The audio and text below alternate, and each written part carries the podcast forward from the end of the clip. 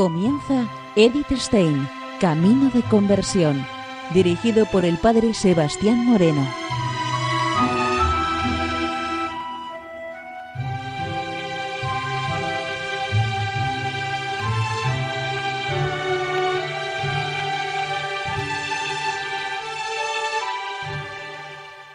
Muy buenos días, nos de Dios.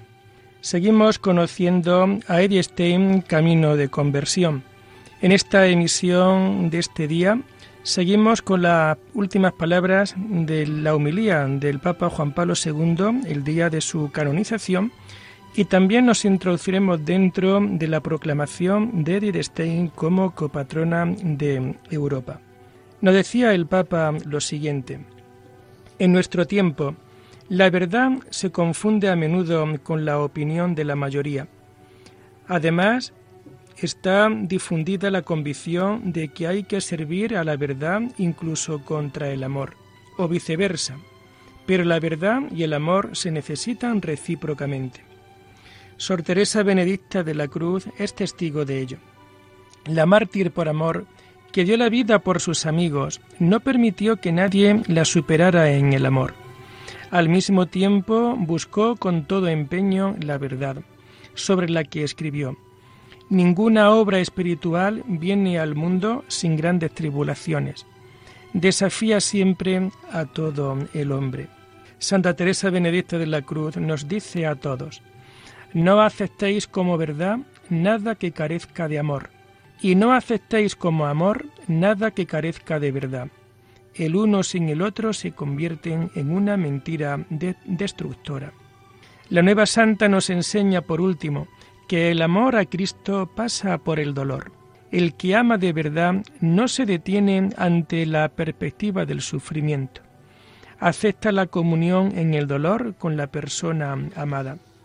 Eddie Stein, consciente de lo que implicaba su origen judío, dijo al respecto palabras elocuentes. Bajo la cruz he comprendido el destino del pueblo de Dios. En efecto, Hoy conozco mucho mejor lo que significa ser la esposa del Señor con el signo de la cruz, pero puesto que es un misterio, no se comprenderá jamás con la sola razón. El misterio de la cruz envolvió poco a poco toda su vida, hasta impulsarla a la entrega suprema. Como esposa en la cruz, Sor Teresa Benedicta no sólo escribió páginas profundas sobre la ciencia de la cruz, también recorrió hasta el fin el camino de la escuela de la cruz. Muchos de nuestros contemporáneos quisieron silenciar la cruz, pero nada es más elocuente que la cruz silenciada. El verdadero mensaje del dolor es una lección de amor. El amor hace fecundo al dolor y el dolor hace profundo al amor. Por la experiencia de la cruz, Eddie Stein pudo abrirse camino hacia un nuevo encuentro con el Dios de Abraham, de Isaac y de Jacob, Padre de nuestro Señor Jesucristo. La fe y la cruz fueron inseparables para ella. Al haberse formado en la escuela de la cruz, descubrió las raíces a las que estaba unido el árbol de su propia vida. Comprendió que era muy importante para ella ser hija del pueblo elegido y pertenecer a Cristo no sólo espiritualmente, sino también por un vínculo de sangre. Dios es espíritu, y los que lo adoran deben adorarlo en espíritu y en verdad. Amadísimos hermanos y hermanas, estas palabras las dirigió el divino Maestro a la samaritana junto al pozo de Jacob, lo que donó a su ocasional pero atenta interlocutora lo encontramos presente también en la vida de Edith Stein. En su subida al Monte Carmelo, ella percibió la profundidad del misterio divino en el silencio de la contemplación. A medida que a lo largo de su existencia iba madurando en el conocimiento de Dios, adorándolo en espíritu y en verdad, experimentaba cada vez más claramente su vocación específica a subir a la cruz con Cristo, a abrazarla con serenidad y con confianza, y a amarla siguiendo las huellas de su querido esposo. Hoy se nos presenta a Santa Teresa Benedicta de la Cruz como modelo en el que tenemos que inspirarnos y como protectora a la que podemos recurrir. Demos gracias a Dios por este don, que la nueva santa sea para nosotros un ejemplo en nuestro compromiso al servicio de la libertad y en nuestra búsqueda de la verdad, que su testimonio sirva para hacer cada vez más sólido el puente de la comprensión recíproca entre los judíos y los cristianos. Tú, Santa Teresa Benedicta de la Cruz, ruega por nosotros. Amén.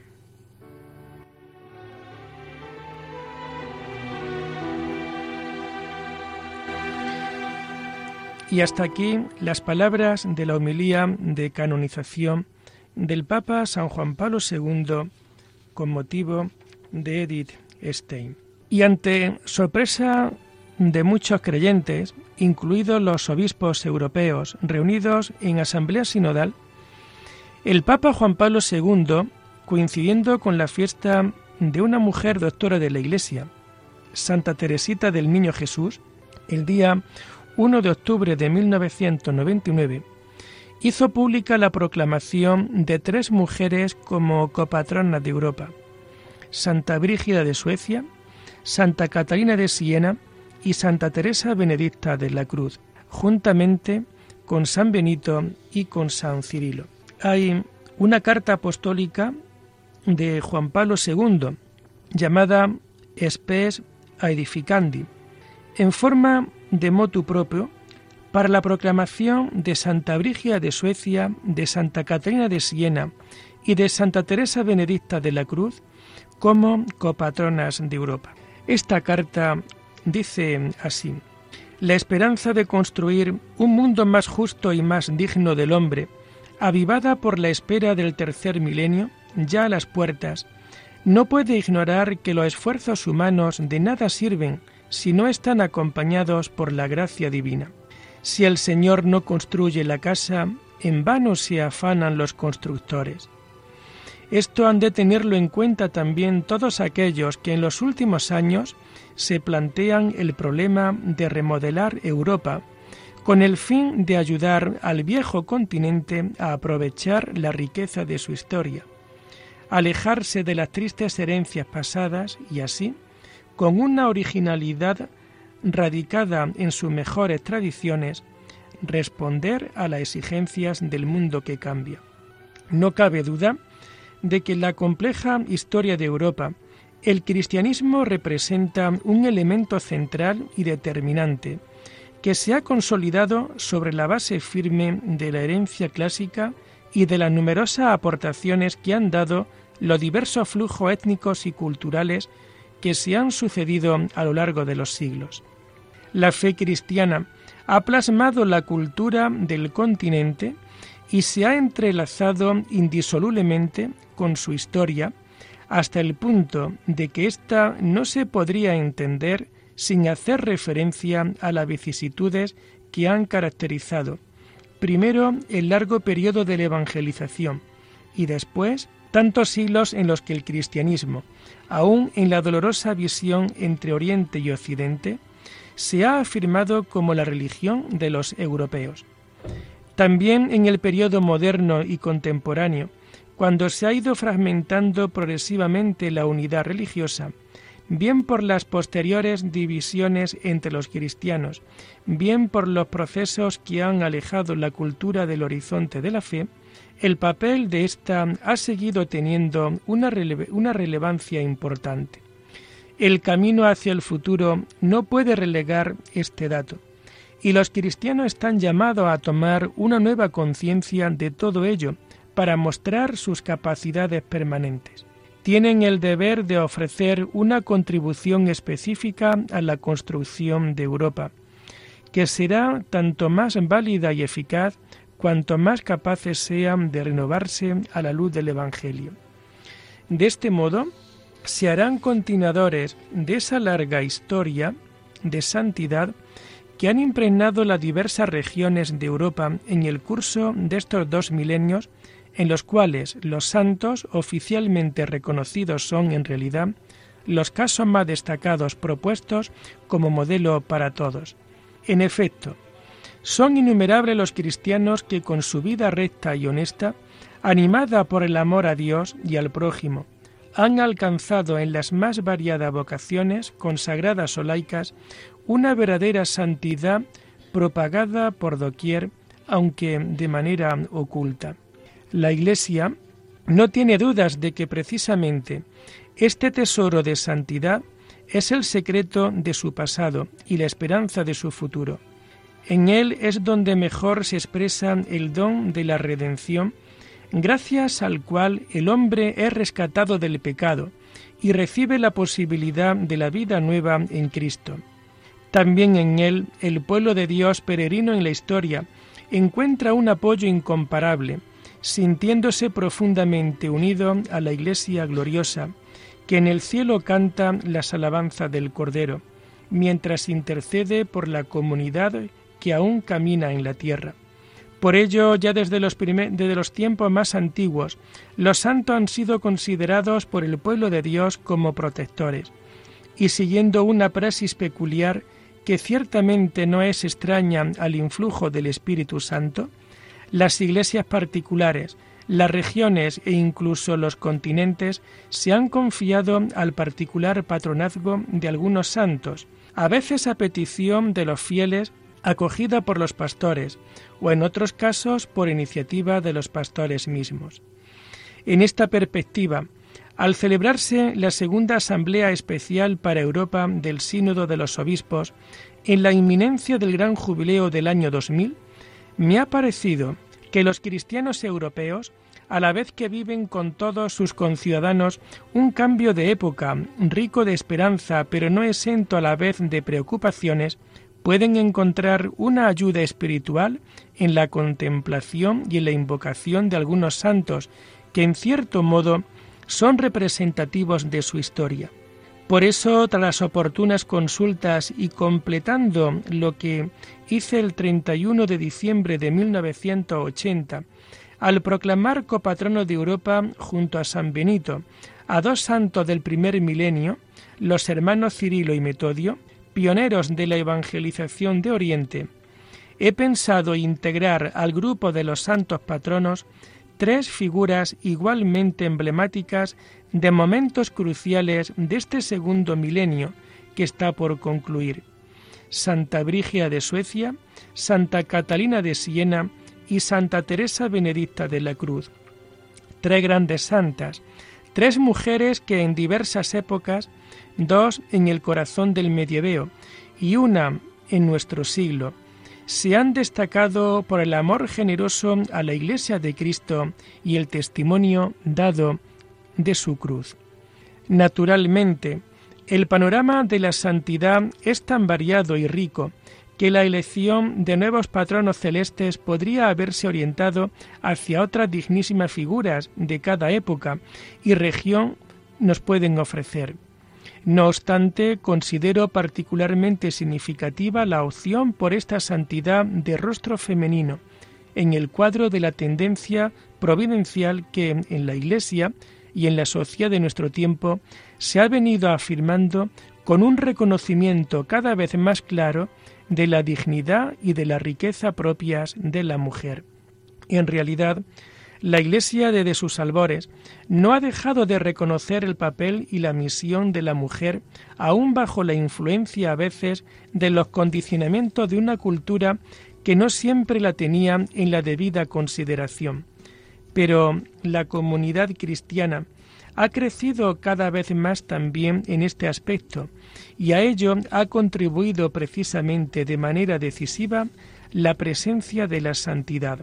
La figura de María, la mujer ideal, Madre de Cristo y de la Iglesia, ha sido un impulso constante en este, en este sentido. Pero también la valentía de las mártires que han afrontado con sorprendente fuerza de ánimo los más crueles tormentos, el testimonio de las mujeres comprometidas con radical ejemplaridad en la vida ascética, la dedicación cotidiana de tantas esposas y madres en esa iglesia doméstica que es la familia, así como los carismas de tantas místicas que han contribuido a la profundización de la teología, han ofrecido a la Iglesia una indicación preciosa para comprender plenamente el designio de Dios sobre la mujer. Este designio, por lo demás, se manifiesta inequívocamente ya en las páginas de la Escritura, especialmente en el testimonio de la actitud de Jesús que nos ofrece el Evangelio. En esta línea se coloca también la opción de declarar copatronas de Europa a Santa Brigia de Suecia, Santa Catalina de Siena y Santa Teresa Benedicta de la Cruz. Además, el motivo que ha orientado específicamente mi opción por estas tres santas está en su vida misma. En efecto, su santidad se expresó en circunstancias históricas y en el contexto de ámbitos geográficos que las hacen particularmente significativas para el continente europeo.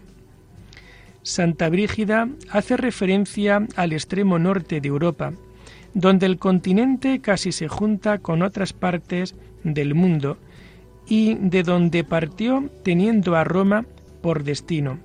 Catalina de Siena es también conocida por el papel desempeñado en un tiempo en el que el sucesor de Pedro residía en Aviñón, poniendo término a una labor espiritual ya comenzada por Brígida, al hacerse promotora del retorno a su sede propia junto a la tumba del príncipe de los apóstoles.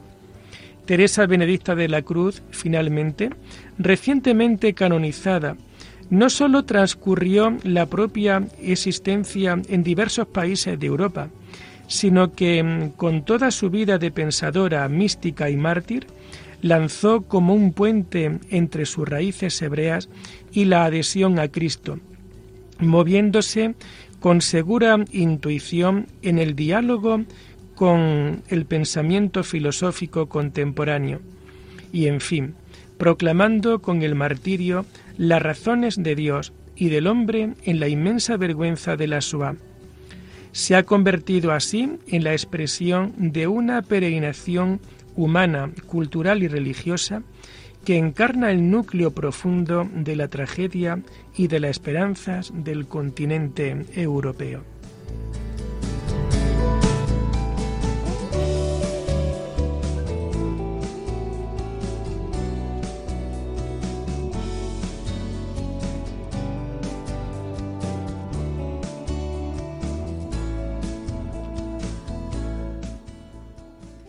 Y seguimos con Eddie Stein, Camino de Conversión. La primera de estas tres figuras, Brígida, nació en una familia aristocrática en 1303, en Finsta, en la región sueca de Uppland. Es conocida sobre todo como mística y fundadora de la Orden del Santísimo Salvador. Pero no se ha de olvidar que la primera parte de su vida fue la de una laica felizmente casada con un cristiano piadoso, con el que tuvo ocho hijos. Al proponerla como patrona de Europa, pretendo que la sientan cercana no solamente quienes han recibido la vocación de una vida de especial consagración, sino también aquellos que han sido llamados a las ocupaciones ordinarias de la vida laical en el mundo y sobre todo a la alta y difícil vocación de formar una familia cristiana. Sin dejarse seducir por las condiciones de bienestar de su clase social, vivió con su marido, Ulf, una experiencia de matrimonio en el que el amor conyugal se unía a la oración intensa, al estudio de la Sagrada Escritura, la mortificación y la caridad juntos fundaron un pequeño hospital donde asistían frecuentemente a los enfermos. Brígida, además, solía servir personalmente a los pobres. Fue apreciada al mismo tiempo por sus dotes pedagógicas, que tuvo ocasión de desarrollar durante el tiempo en que se solicitaron sus servicios en la corte de Estocolmo. Esta experiencia hizo madurar los consejos que daría en diversas ocasiones a príncipes y soberanos para el correcto desempeño de sus tareas. Pero Los primeros en ser beneficiados de ello fueron, como es obvio, sus propios hijos. Y no es casualidad que una de sus hijas, Catalina, sea venerada también como santa. Este periodo de su vida familiar fue sólo una primera etapa. La peregrinación que hizo con su marido Ulf a Roma y a Santiago de Compostela en 1341 cerró simbólicamente esta fase, preparando a Brígida para la nueva vida que comenzó algún año después, cuando a la muerte de su esposo oyó la voz de Cristo que le confiaba una nueva misión, guiándola paso a paso con una serie de gracias místicas extraordinarias. Brígida, dejando Suecia en 1349, se estableció en Roma, sede del sucesor de Pedro. El traslado a Italia fue una etapa decisiva para ampliar los horizontes de su mente y de su corazón, no sólo geográficos y culturales, sino sobre todo espirituales. Muchos lugares de Italia la vieron aún peregrina, deseosa de venerar la reliquia de los santos. De este modo visitó Milán, Pavía, Asís, Ortona, Bari, Benevento, Pozzoli, Nápoles, Salerno, Amalfi o el santuario de San Miguel Arcángel en el monte Gárgano. La última peregrinación realizada entre 1371 y 1372 la llevó a cruzar el Mediterráneo en dirección a Tierra Santa, la que permitió abrazar espiritualmente, además de tantos lugares sagrados de la Europa católica, las fuentes mismas del cristianismo en los lugares santificados por la vida y la muerte del Redentor. En realidad, más aún, con este devoto peregrinar Brígida se hizo partícipe de la construcción de la comunidad eclesial en el sentido profundo del misterio de Cristo y de la Iglesia, en un momento ciertamente crítico de su historia. En efecto, la íntima unión con Cristo fue acompañada de especiales carismas y revelaciones que hicieron de ella un punto de referencia para muchas personas de la Iglesia de su tiempo. En Brígida se observa la fuerza de la profecía. A veces su tono parece un eco de aquel de los antiguos profetas. Habla con seguridad a príncipes y pontífices, desvelando los designios de Dios sobre los acontecimientos históricos. No escatima severas amonestaciones también en lo referente a la reforma moral del pueblo cristiano y del clero mismo. Algunos aspectos de su extraordinaria producción mística suscitaron en aquel tiempo dudas razonables sobre las que se realizó un discernimiento eclesial remitiéndose a la única revelación pública, que tiene su plenitud en Cristo y su expresión normativa en la Sagrada Escritura.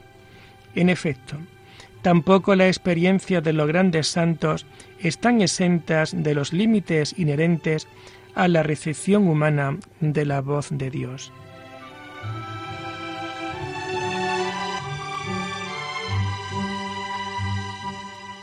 Y lo dejamos aquí por hoy, invitándoles a seguir profundizando en la vida y en el mensaje de Eddie Stein. Hasta la próxima semana. Muy buenos días en el Señor.